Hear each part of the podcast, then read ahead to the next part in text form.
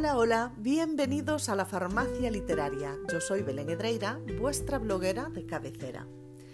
Hoy quiero aprovechar este podcast para leeros un poema de Gata Katana que me parece maravilloso y que es uno de los muchos textos que, que la jueza de Castellón ha retirado de las aulas. Supongo que habéis escuchado hablar de esta mujer porque lamentablemente está dando mucho que hablar por lo que os decía, porque ha ordenado retirar de las aulas todos los libros de temática LGTB, de temática feminista, eh, poemas, textos, todo lo que lleve algún discurso que ella considere que, huele a rojo.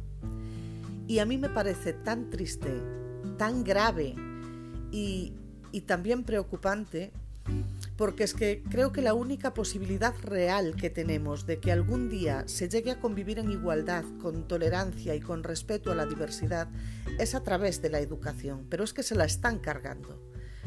Supongo que, los monstruos nunca han dejado de existir, simplemente vivían escondidos en las cloacas y cada vez van saliendo más y más y, además orgullosísimos con, la pretensión, yo creo, de llevarnos de vuelta al 36, algo que no debemos permitir. Así que si, se molestan en ocultar estos textos, libros, poemas, eh, si se empeñan en hacerlos desaparecer de, la vista de las nuevas generaciones, yo creo que lo propio es que nosotros utilicemos todos los medios que estén a nuestro alcance para hacérselos llegar al mayor número de gente posible.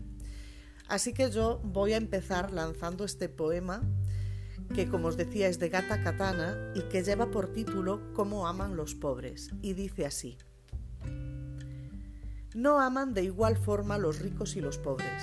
Los pobres aman con las manos, los pobres aman en la carne y con la gula, en las peores estampas, en condiciones famélicas y con todo en su contra. Los pobres aman sin bonitos decorados, entienden de lunes y de tedios domingueros, y de gastos imprevistos, de facturas y de angustias que embisten mes a mes a quemarropa. El amor de los pobres no sale por la ventana cuando el dinero entre por la puerta, que nunca entra, aunque no haya ventanas. Los pobres han aprendido a amarse a oscuras por eso mismo. Han aprendido a amarse mal alimentados, mal vestidos, mal queridos, porque el hambre agudiza el ingenio y en sus jardines también crecen las flores, aunque no haya jardines. Los pobres han aprendido a aprovechar los vis a vis entre jornada y jornada de trabajo, aunque no haya trabajo, y saben darse placeres nunca tasados, de valor incalculable, y han aprendido a disfrutar las circunstancias y la sopa de sobre y el viejo colchón y la cuesta de enero. Y parece que su amor se yergue indestructible a pesar de a pesar de las miles de plagas, de los sueños frustrados y fracasos andantes, de las crisis cíclicas y de hambrunas y de guerras, más valiente que Heracles, más Odiseo que Odiseo. Y parece que su amor se extiende y se multiplica, al ritmo que se multiplican los pobres, al ritmo que se multiplican los infortunios y los desastres naturales que golpean siempre en la casa de los pobres. Y ese amor que está a la altura de Urano a la altura de Urano y de Gea juntos, es la única arma que tienen los pobres para defenderse. Por eso han aprendido a cultivar flores y a cantar bien sus penas, y han inventado las mejores obras y los mejores instrumentos. Por eso entienden de arte y saben encontrarlo donde lo haya, aunque no lo haya, que siempre lo hay. Y han aprendido a aprovechar el carisma y la jerga y a escribir poemas inmortales sobre amores complicados, y saben de cosquillas, y saben de boleros, y saben de desnudos y de darlo todo, que no es más del opuesto, las manos y la lengua, la forma de otear el horizonte y los cánticos en contra del patrón. Yo solo sé amar de esta manera, yo te amo como aman los pobres, y me temo que durante mucho, mucho tiempo esto seguirá siendo así no me digáis que no es maravilloso. Em, pues como os decía, es uno de los muchos textos que, retiraron de las aulas y porque siempre es un buen momento para reivindicar la poesía, creo que, que, hoy mucho más para reivindicar este y tantos otros que espero que hagáis circular por donde podáis. Y ahora sí que vamos a hablar de literatura.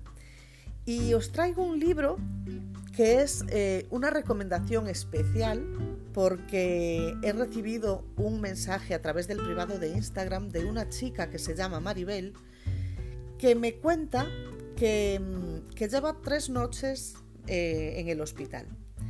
Tres noches no ella, sino acompañando a una persona que está ingresada y que por lo visto le quedan todavía como mínimo tres noches más.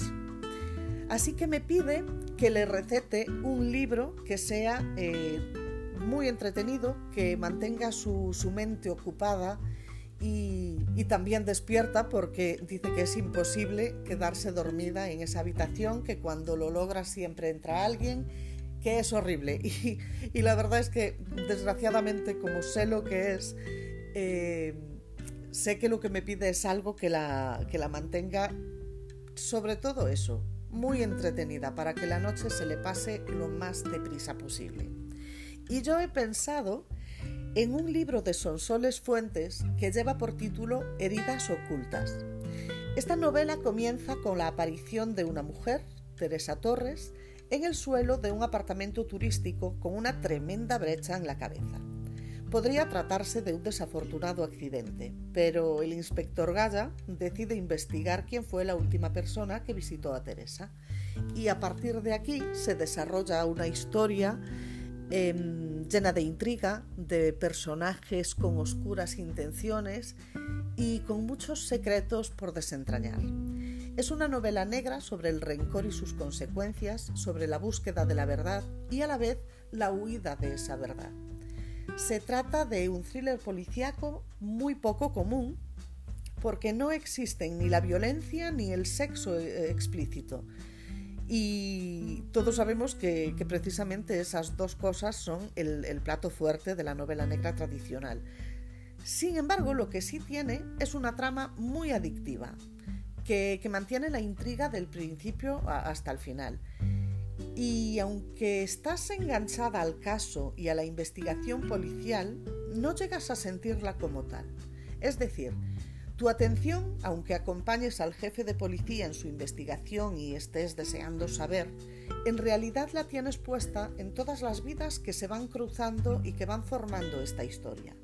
Vidas de las que además quieres y necesitas continuamente saber mucho más.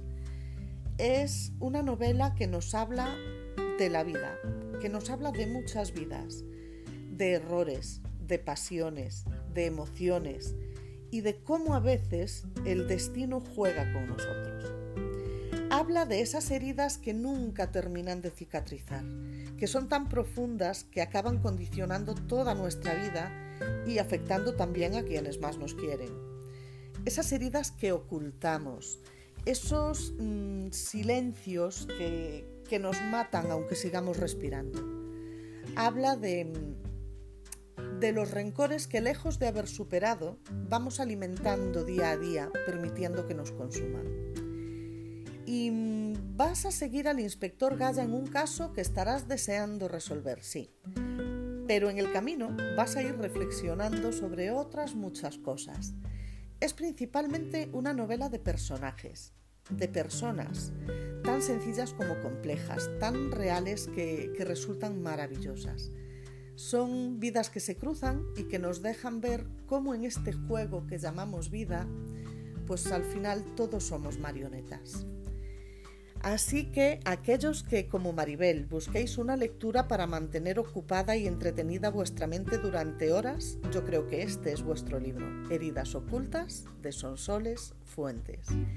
Y ya sabéis, podéis seguirme en Instagram, en Facebook, en la plataforma digital de Planeta Gala y hacerme llegar por escrito o a través de audio vuestras peticiones. Decidme qué buscáis o qué necesitáis y yo encontraré vuestro libro. Y recordad, leer es vital porque los libros tienen el poder de curarnos el alma.